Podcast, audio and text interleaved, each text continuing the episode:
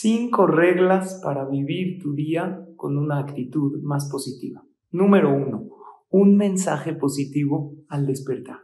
Agradecer a Shem el día que comienza y pensar que todo va a ser bueno en tu día ayuda mucho para que estés más positivo. Así, cuando llegue algo en el día que no sea como tú quieres, te vas a acordar del mensaje positivo que te transmitiste a ti mismo al principio del día. Y en ese momento te vas a decir, todo es bueno, todo está bien, todo está como tiene que estar.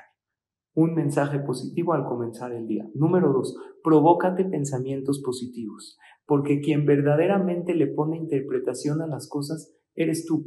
Sé consciente de tus pensamientos y dales una interpretación correcta.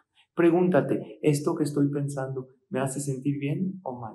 Si te hace sentir mal, simplemente no lo pienses. Controla tus pensamientos. Número tres, rodéate de gente más positiva. Claro que no siempre es fácil, pero quiero que sepas que la gente pesimista y negativa absorbe la energía de las personas que lo rodean.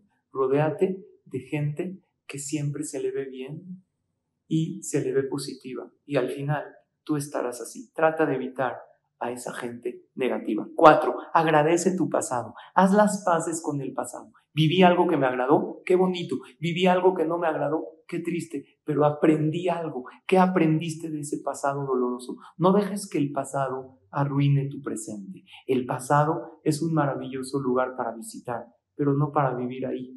Si fue un pasado bonito, recuérdalo.